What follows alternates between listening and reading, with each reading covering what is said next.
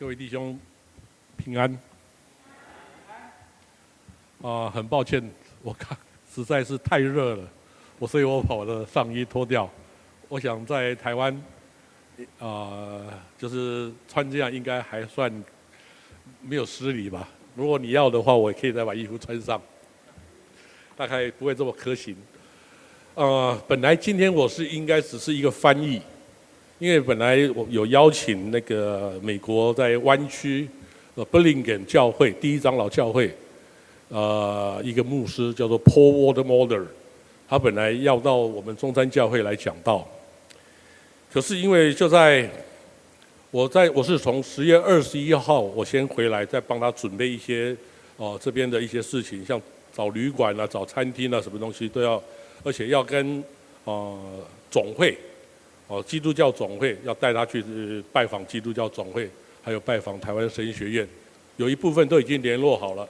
可是因为他的父亲啊，突突然然就在他要离开以前病危，啊，医生说拖不了几天，所以他后来就跟我讲说，很抱歉不能来，要我向跟大家来抱歉。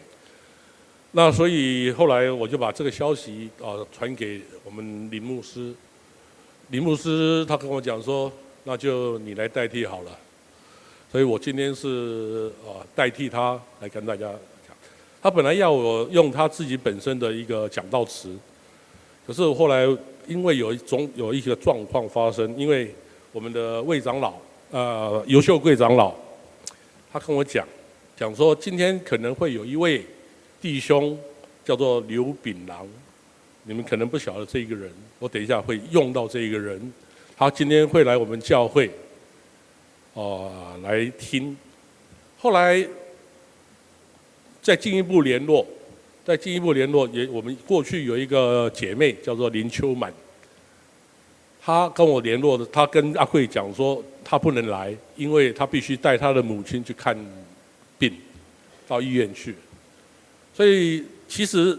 今天我所要讲的是跟他有一点关联，所以我才会选这一个叫做两个半的兆头。我要先跟大家讲，这篇不是一篇讲道，这不是一篇讲道，这是一个分享。因为讲道呢，提到我的时候，我们在神学院里面教授有特别跟我们讲，你们在讲道中间不要用我第一人称，你用第二人称就是我们可以，你不能用我。因为你讲到是上帝在讲话，不是你在讲话，所以他叫我们说：你们不要用我。如果要用我怎么办？今天的事情发生在我的身上的时候怎么办？他说：你用分享的方方式。所以今天我是想用分享的方式跟大家一起来分享，这是我人生里面的一个很重要的一个经验，跟我刚才所提到这个叫做李炳郎这个先生有很大的关系。我们一起祷告，慈悲怜悯的啊，疼爱我们的天父。我们知道，最近在台湾发生种种不好的事情，特别黑心油的事件，使我们每一个人几乎都感染这个污点污染。可是我们知道，能污染我们的，我们所能黑心油只能污染我们的身体，我们的心灵。不会因此而受到污染，只要我们能记住您的话，遵从你的旨意，我们知道我们的心灵仍然是纯洁的。求主你降福赐福给我们在座每一位弟兄，也将你的话语进入他们的心中，来感动他们，知道你不时不刻、无时无刻都跟我们同在。我们这样祈求，奉主耶稣圣名来求，阿门。今天早上我们。经文是从四师记里面提出来的。四世纪，我先稍微解释一下四世纪。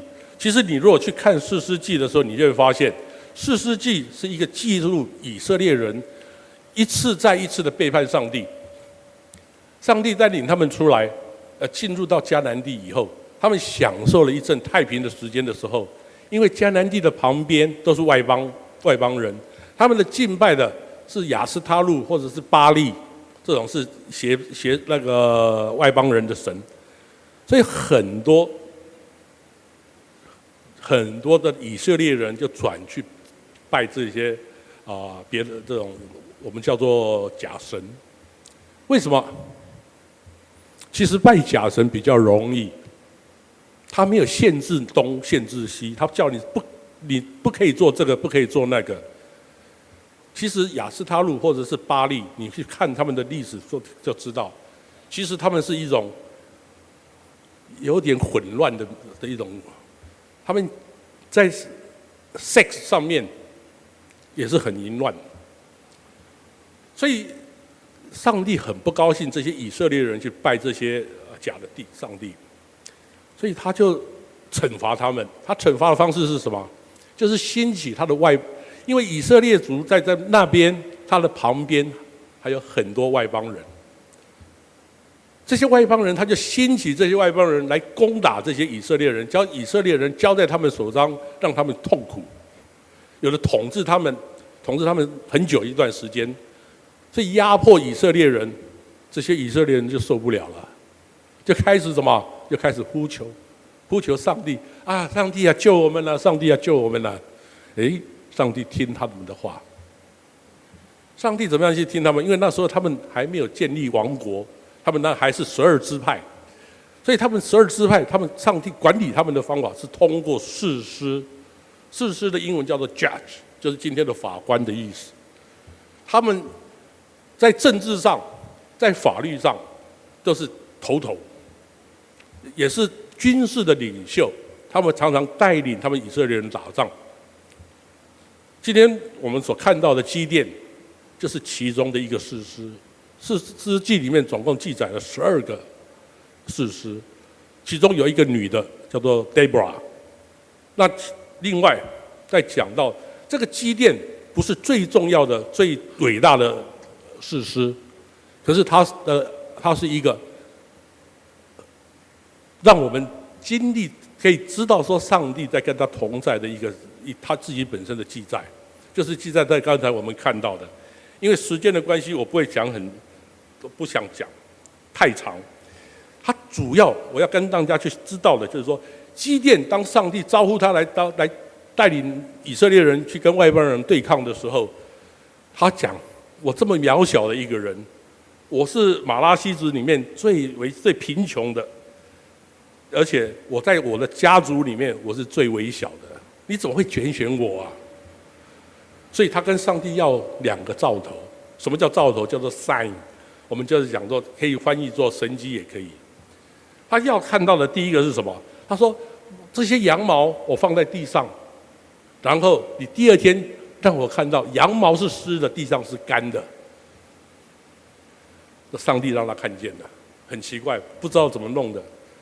羊毛是湿的，地下是干的。而且圣经里面记载一件事情，不但是湿的，而且它一粒淋下去就可以淋满一个盆子，表示水很多。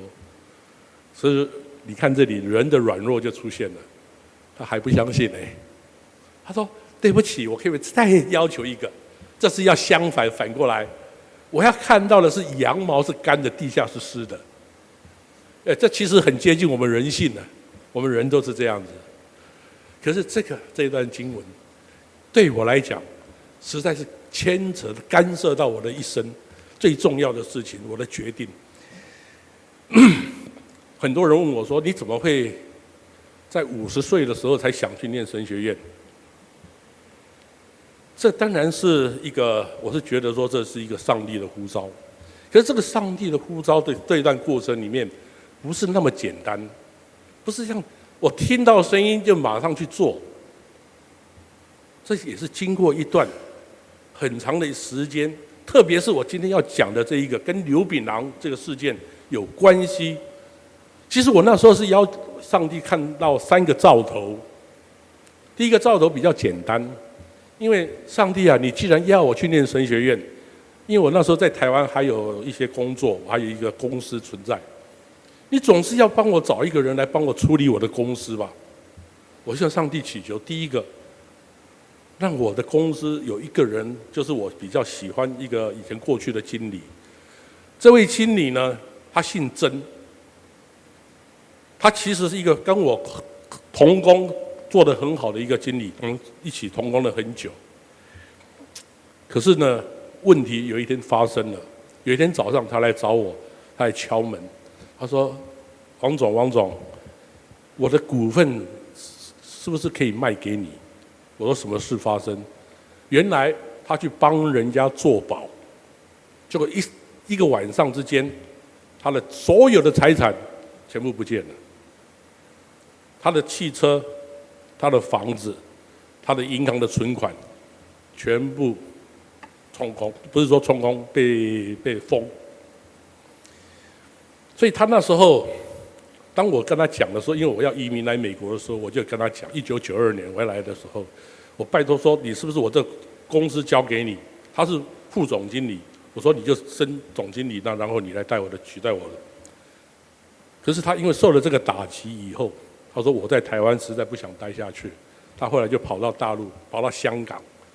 你知道香港有一个 Disneyland，他就在做 Disneyland 里面的那些一些小礼品。其实一一整个柜子过去，那个赚的那个利润是非常非常的微薄。我好几次跟他讲说，你可不可以回到公司来？他讲说对不起，我实在不愿意在这个伤心之地继续存在。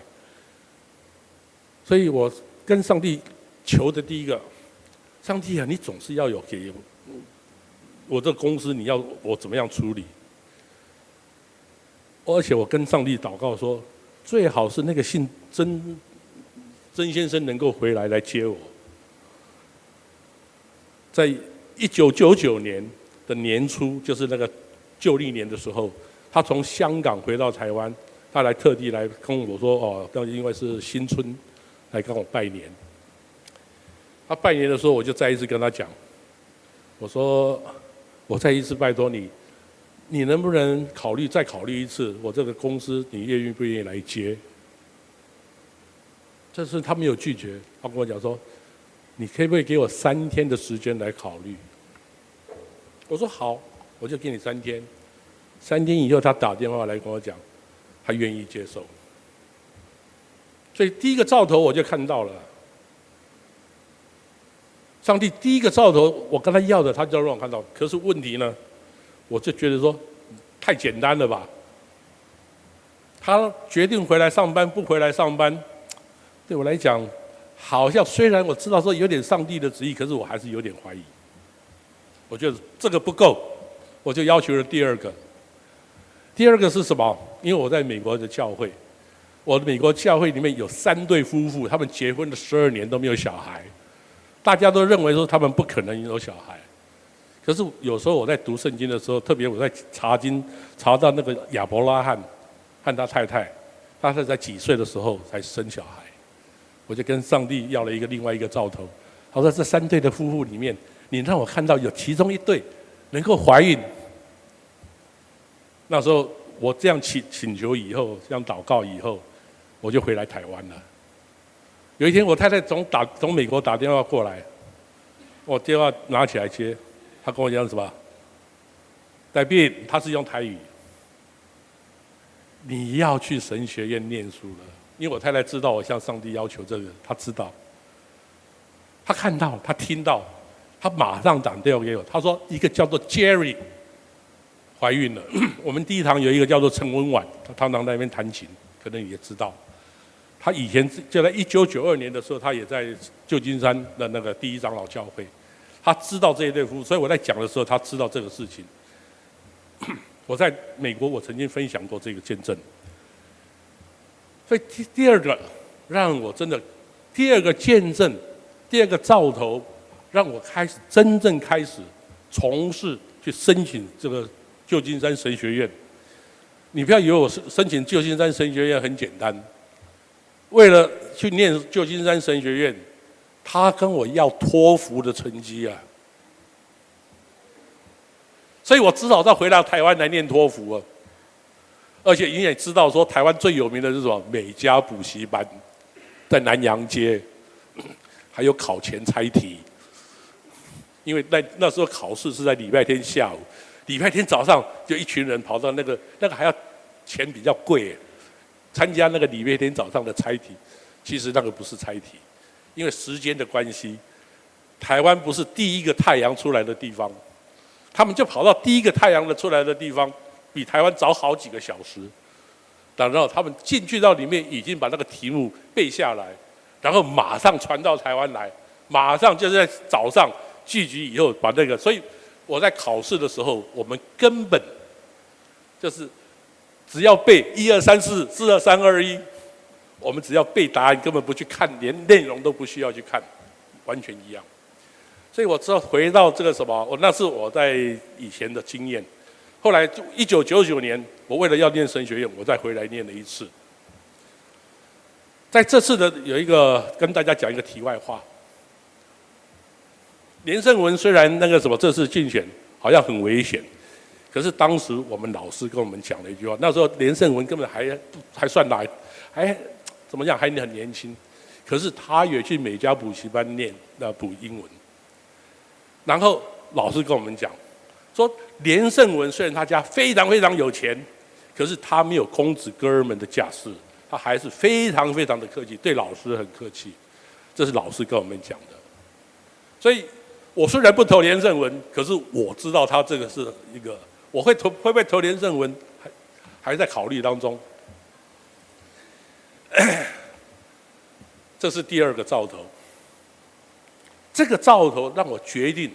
就是真的去申请这个什么旧金山神学院，对我来讲，我在大学里面，我是念中原化学系，这实在不是我的志愿，我只是说啊随便填一个，因为我爸爸说你填的志愿太少，多填几个，我就把它中原填上去，就只填的那个多一个，就只跑到那里去了。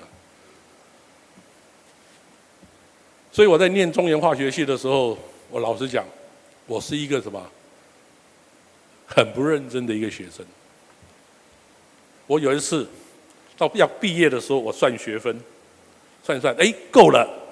所以有一个学分，我根本就后来就是没有去考试，也没有去上课，是零分毕业的。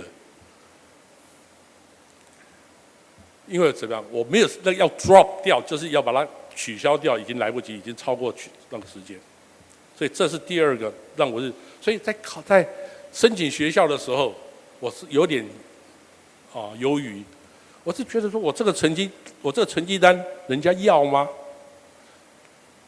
哎，居然神学院通知我说，你两千零一年能够来上课了。但是我那时候我是觉得还是觉得说还不够啊，我我就要求我就求了第三个。第三个比较困难一点，而且是跟我们今天我来讲到有关系。我刚才有提到一个叫做刘炳郎，这个是谁？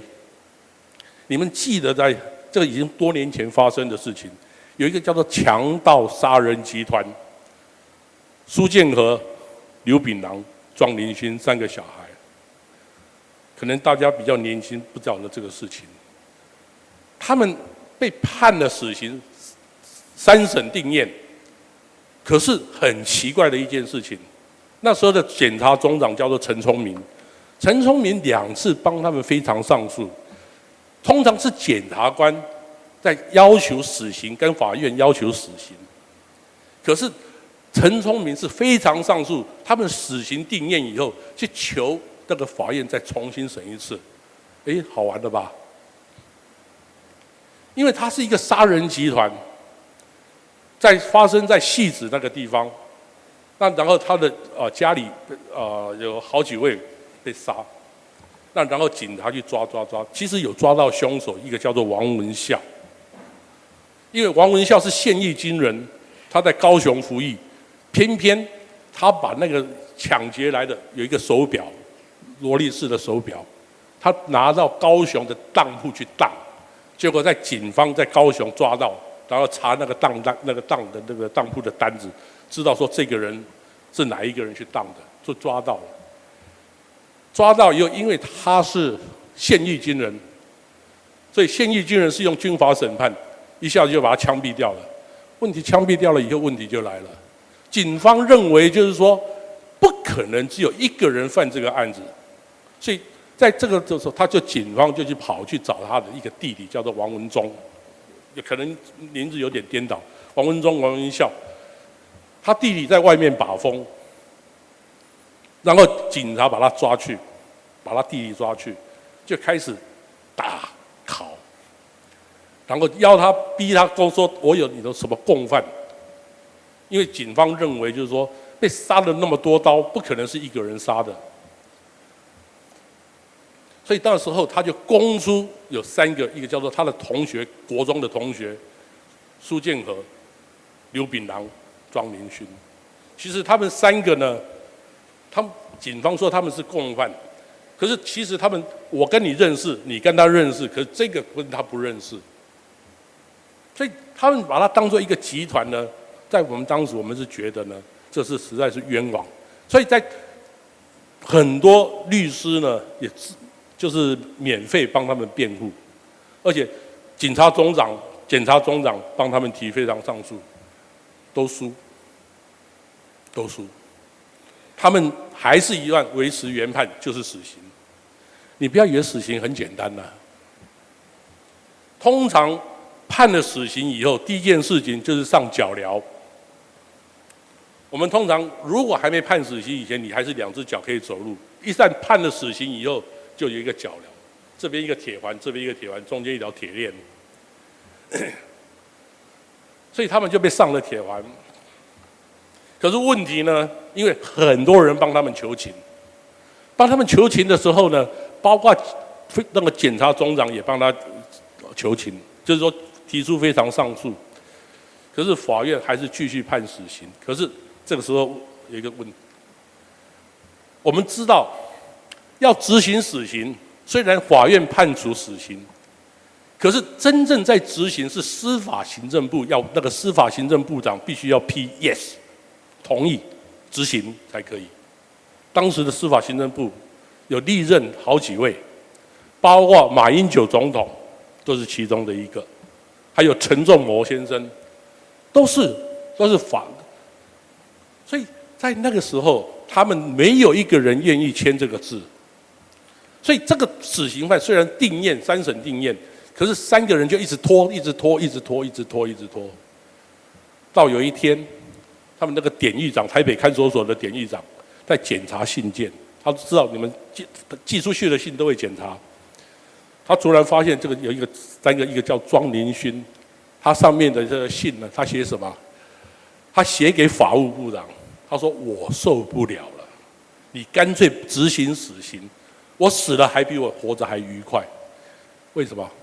我举个两个例子让大家去想，就是知道说这个死刑犯有多痛苦。”他比一般死刑犯还痛苦，因为怎么样？一般死刑犯十五天以后，最长十五天就是枪决掉，就是因为他们一直觉得人家有很多人在帮他们求情。哎，你不死，糟糕了，脚镣还是在，一直存在。你回去，我希望你做一个实验，你拿一条绳子，左脚绑在左脚，然后这条绳同样一条绳子绑在右脚。然后，请你换你的内裤。你怎么换？可是他们就有办法换。可是他们要换这个内裤，需要很长的一段时间。我在讲另外一个例子。有一次我去探访，因为我都一直在探访他们。那时候我回台湾的时候，我公司还没卖掉以前，还没结束以前，我因为我们教会一个尤长老。尤秀贵尤长老有一天来找我说：“我们可不可以一起去探这三个这三个人？”那个说翰林秋满为什么要三个人一起去探？我跟大家讲，三个人，因为一个人一次只能接只能接见一位。我要拜访谁？我要探监，只能探一个。如果他三个都要看，就要经过三次。所以我后来就想了一个办法，林秋满小姐她就想了一个办法，就是用三个人。如果林秋满指定要看苏建和，我指定要看刘炳郎，那尤长老要看那个叫做庄林勋，所以他把三个人同时调出来，我们三个人同时进去。你不要以为真的那么简单，因为有一次我碰跟刘炳郎在讲话，我看他脸色不好，我就跟他讲：“哎，你为什么脸色这么不好啊？”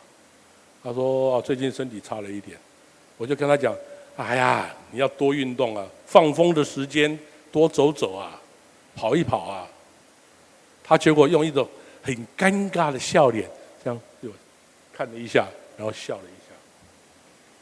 我一直不了解为什么他要用这种很这种苦笑的方式。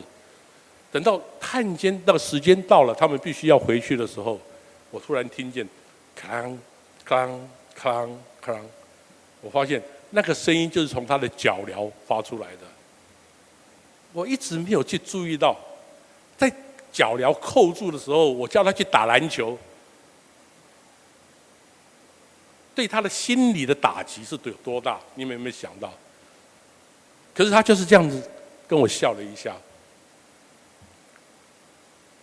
所以，你难怪庄林信要写信给那个法务部长说：“你干脆把我枪毙掉算了。”所以这个事情，我一直觉得说，这三个人其实是很冤枉。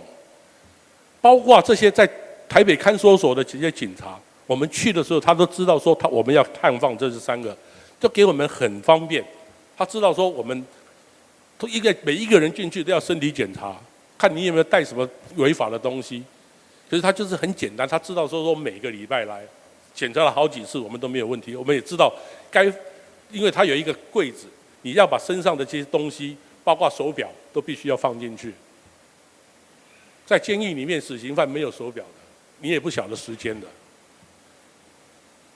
所以我一直觉得，就是说，如果连那些监狱的警察对他们都那么好，法医都、法警都对他们那么好，这些法警对他们也同情。所以我那时候就跟上帝求，上帝啊，你如果要我去念神学院，让我看到这三个人无罪释放。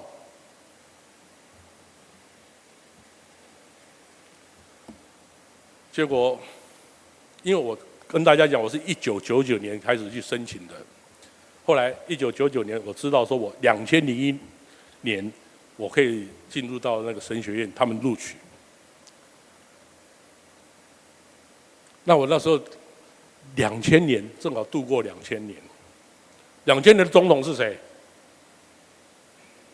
你记得吗？陈水扁啊。陈水扁总统当选以后，很多人去要求陈水扁用特赦的方式赦赦赦免这三个人。陈水扁没有答应，没有放他们出来。陈水扁的意思说，用特赦的方式。很麻烦，要有很多的，会引起双方家属的不愉快，还是什么东西的。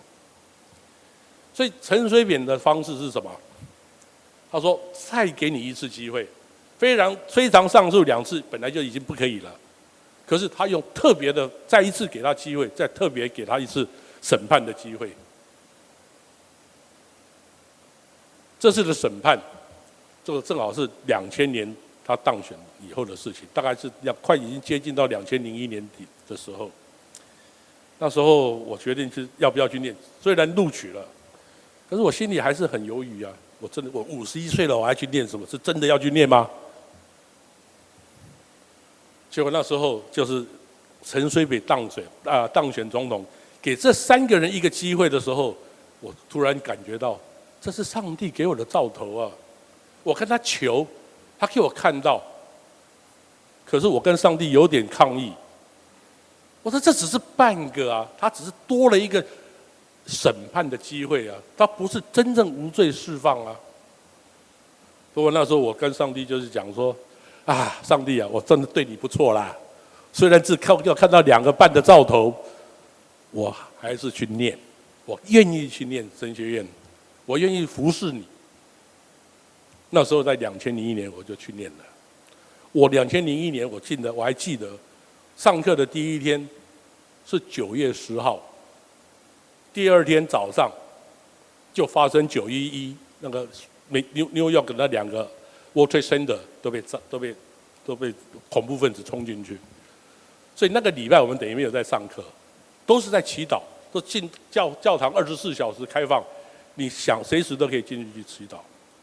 所以那时候我就觉得，在两千零一年的时候，我自己觉得上帝只给我看了两个半，所以可是我也去念了。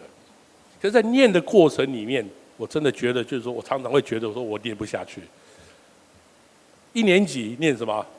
除了这些课程以外，旧约概论啦、最重要，它有一个希伯来文，哈哈，希伯来文真的是要命。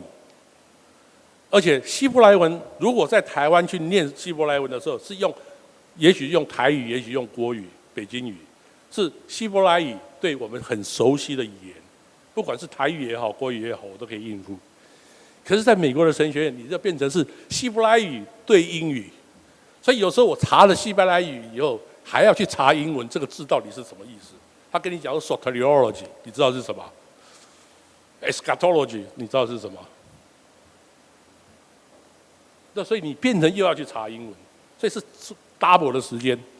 好，那时候我就想，唉，如果我有任何一科不及格，我就不念了，我就有借口，我就可以不念了，对吧？哎，可是偏偏都通过了。呃，二年级呢，改修希伯来文，呃，希希腊文，又是一次考验。其实你一年级念希伯来文，二年级念希希腊文，很多同学他们都不愿意这样子在，因为我们是那个什么，这时间是自己选的。他愿意一年级修希伯来文，然后到四年级才修希伯来文，为什么？他说：“我一年级修完希伯来文，我第二年修希希腊文的时候，我会把一年级的都全部忘光。所以你在念希腊文的时候，你希伯来文等于是光都都已经忘记了。所以在那时候，我在二年级的时候，我再自跟自己讲一次：我如果有任何一科被当掉，我也不念了。可是也就偏偏全部都通过。那三年级的时候呢？”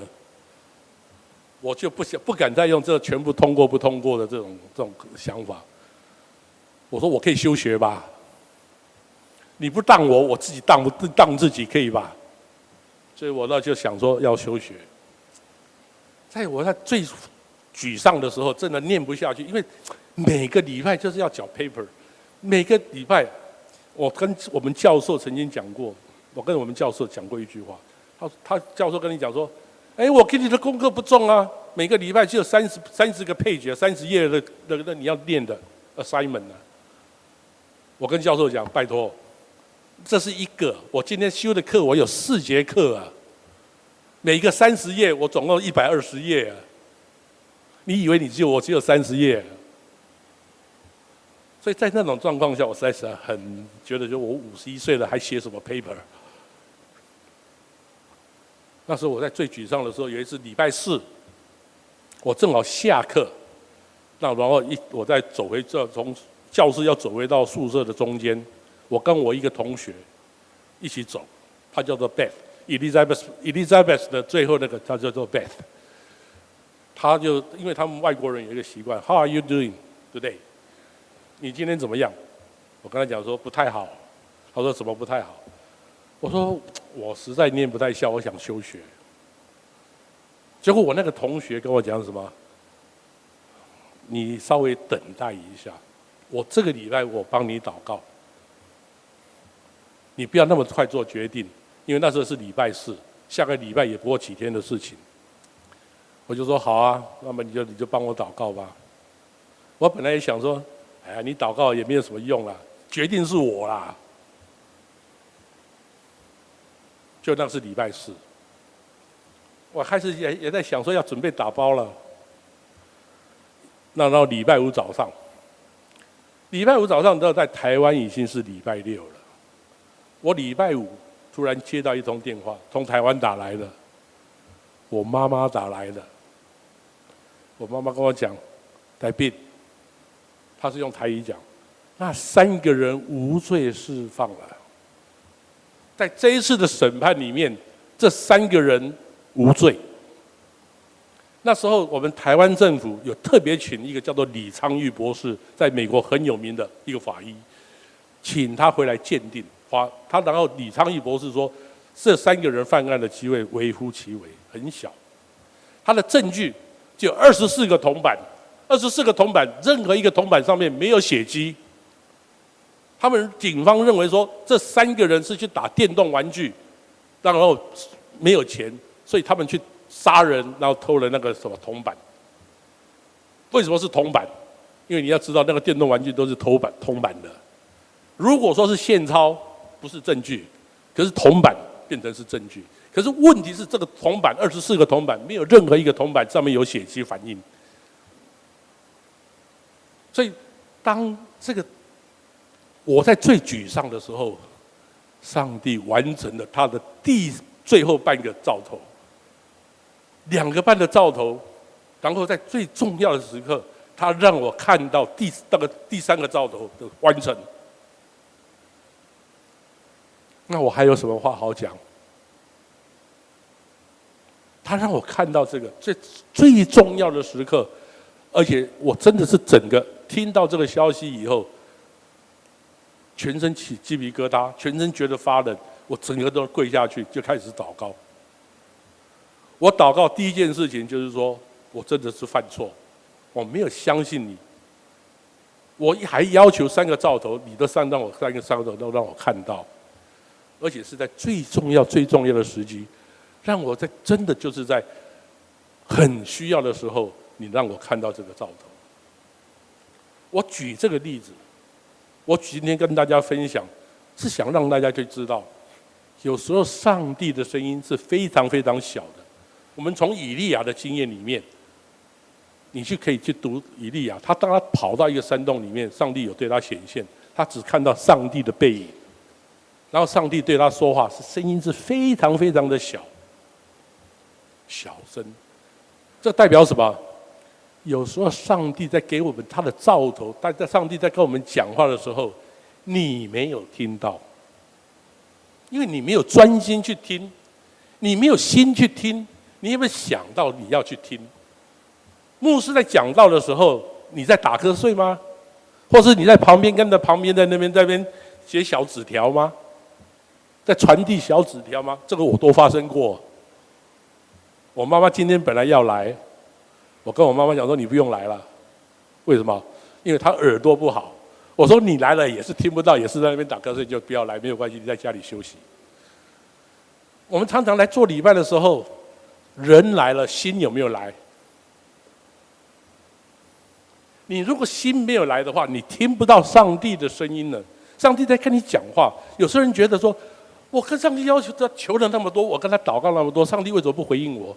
问题是你有没有在听呢？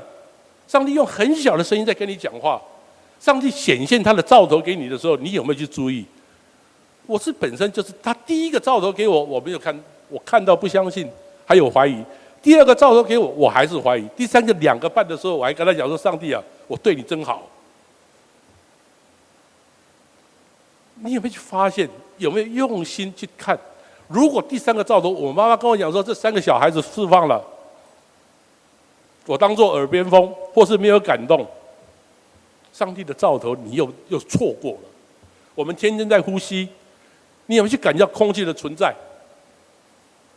一定要到什么很臭的时候，呃，臭油。今天那个臭油事件发生了，有一个屏东老农，好几次去检讨，就是去检举，那你想，他闻到的都是臭味。有时候在世青或者是在云林那个什么地方，台台塑的那个炼油厂，他们也闻到臭味，闻到臭味才会抗议。如果没有闻到臭味的时候，你会忽略掉那些空气的存在。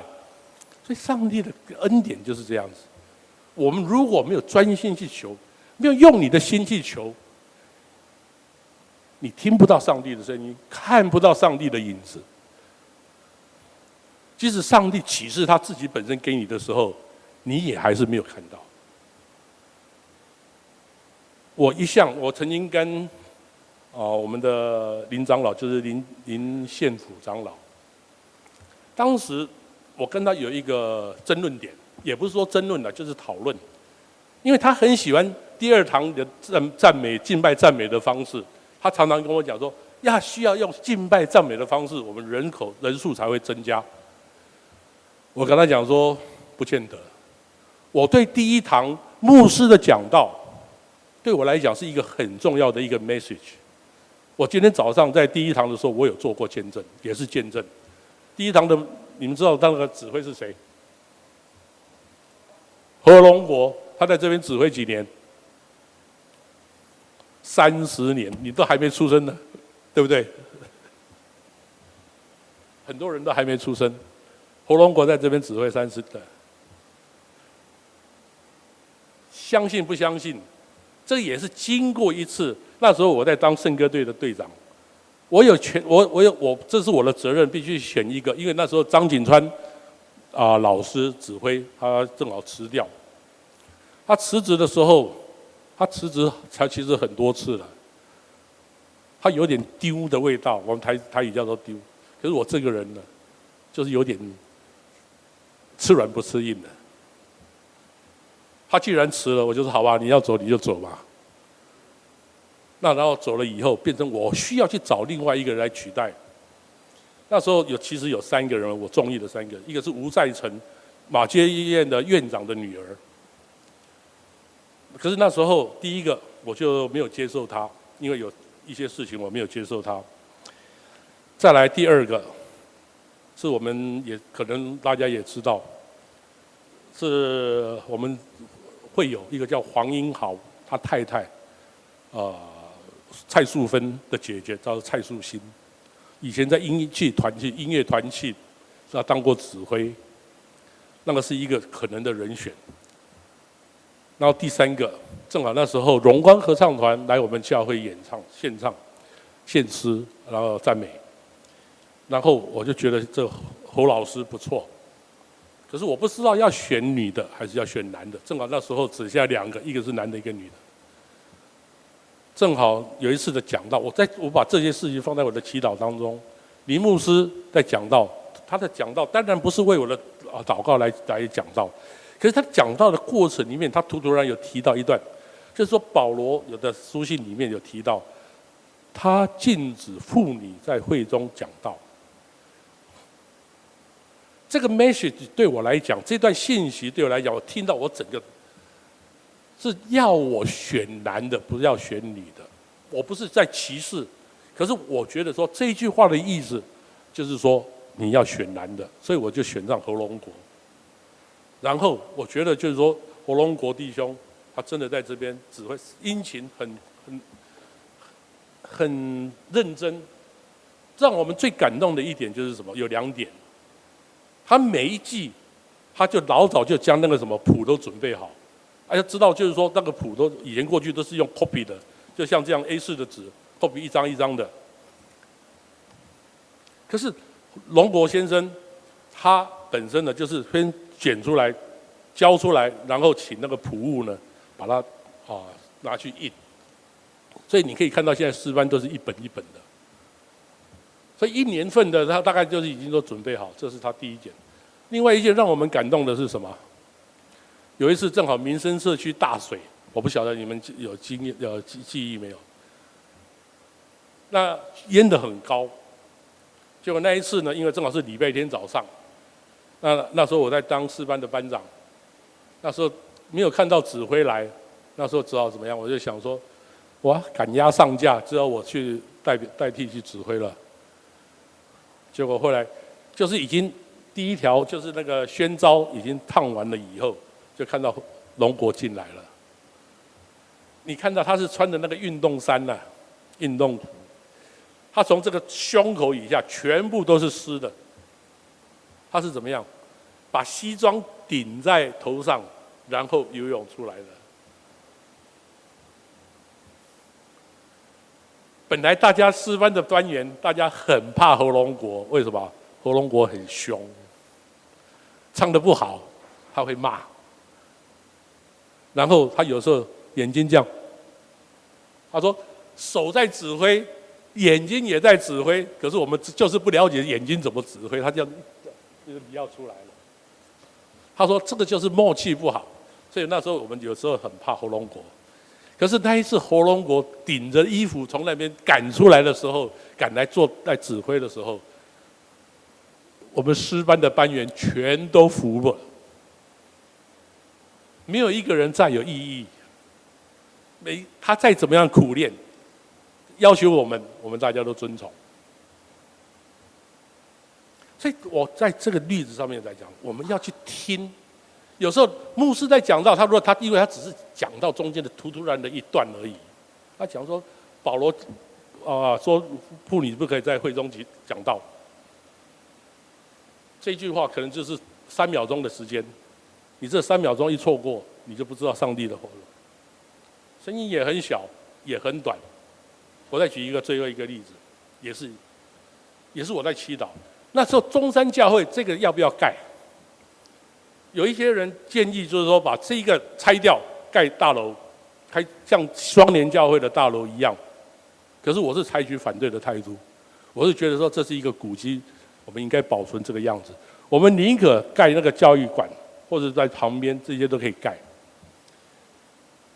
那问题是我该不该反对这件事情？我也是祈祷，放在祈祷当中。林牧师的讲道，哎，讲讲讲讲讲讲讲，突然我又听到一句啊，他在讲说，上帝不让大卫王来盖他的圣殿，因为大卫王手中有血，有战争，有经过很多的。这句话给我的意义，就给我的突突然一亮。上帝给我的一个 message，他是讲说。你们这一代盖不起来，因为我叫做王大屁，我这英文名字就是从 David 这个 King David 这个字出来的，所以我的儿子叫做所罗门，真的他就叫做 Solomon，可是我不敢再用我的孙子，因为再下去是一个坏王。其实所罗门本身也都不太，也都乱七八糟。到后来，所以我那时候给我的 message 是什么？上帝给我的给我的一个感觉是说，你们这一代盖不起来。所以那时候我就知道，就是说要怎么样去处理。我举这些分享这些东西，就是要让大家就知道。有时候上帝在跟你讲话，是通过某一个人的嘴在跟你讲，说不定是你的好朋友，说不定是你的跟你在玩 gay 狼，就是在吵架的人，他突然在吵架骂你一句话，你可以从里面去听到。所以我今天用这个跟跟大家分享，第一个，你如果没有全心全意去寻找上帝的话语的时候，你听不到上帝的声音。你看不见上帝在你身上的作为，你也看不到上帝在前面带领你的路，因为怎么样？你没有预备好。在今天我们在黑心油充满的在台湾的这这个，我们每天我要吃个包肉包肉包，我第一个想到这不知道里面有没有混油。我不管吃一个牛排，这是不是是假的牛排？不是，是组合的牛排。所以台湾每天我们现在生活，因为这个东西是日常生活是 essential 的东西，你每天都会碰到。如果是其他的东西，我了不起我就不吃吧。可是问题，这个油盐酱醋茶，你每天都要碰到的。所以我现在夜市也不太敢去了，夜市他们用什么油？可是对他们来讲，其实也很可怜。我们用的是最高品牌的，我们不是捡那个很便宜的油啊，我是用顶新的油啊。顶新的油是贵的，可是我怎么会知道？而且是政府有认证的一个油，所以他们也变成怎么样？我也同情，非常同情这个，是吧？那些夜市的那些，我们在面临这个时候，我们每天的生活其实都是蛮紧张的。我们不晓得我们哪一天会感染。我们因为他有现在有证明说，我们台湾的大肠癌是世界 number one 的，我们洗肾也是 number one，全世界最高的比例的。所以我们在这个这个环境下面，你生活每一天都是在。所以我刚才在我们唱歌的第二首，求主医治这大地这块地方，真的是符合我们今天在我们的台湾的情。我们只能祈求，就是说，上帝啊，医治这一块台湾吧。我们今天也碰到很多这种面临就让我们生活产生威胁的这些东西，黑心油，然后黑暗的权势，顶新。所以我们在这种状况下，我们在求上帝，求上帝啊，医治这个大地。如果上帝医治这个大地的时候，你有没有看到？你有没有感觉到？用你的心去体会，用你这，因为你必须要安静你的心，在很安静的状况下，你才可以听得到上帝对你讲话。所以用这一段我的自己本身的经验，改变我一生很重要的一段经验，来跟大家分享。我们一起祷告。主啊，我们感谢你，在我们一生当中，每无时无刻都有挑战和试探。可是你以你的慈爱，丰丰富富的包围我们，来保护我们，使我们心灵不受污染。主啊，我们知道，虽然这个黑心油能污染我们的身体，可是我们的心灵不会因此而受到污染。求主你用你自己的话语充满我们的心中。因为只有你的话语才能保护我们，使我们了解在这个非常困难的时间的的这个呃地方，我们如何自持，我们如何坚持我们的信仰，我们不会因为这些外在的事情来打击我们。求主你保守我们，特别保守中山教会我们每一位弟兄姐妹。我们今天也许有人在病中。或许有人外出，求主你一样都保护他们，也求主你特别赐恩典给在这个教会林牧师、叶牧师，在他们的带领下面，使我们同心合意来兴旺这个教会。我们很高兴看到中山教会在两位牧师的带领下蒸蒸向总，我们也看到日会友的增加。主啊，求主你继续使用我们。我们每一个人都是你的器皿。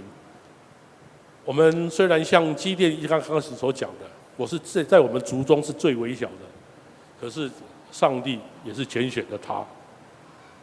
我们不因为我们自己本身渺小来看轻我们自己。当我们看到这个啊敬拜团在这里服侍的时候，我们求主你重用他们。也通过他们的侍奉，让我们本身无论是喜乐还是比比喻，都能够啊、得到主你蒙纳蒙悦。我们这样祈祷，都是奉主耶稣圣名来求。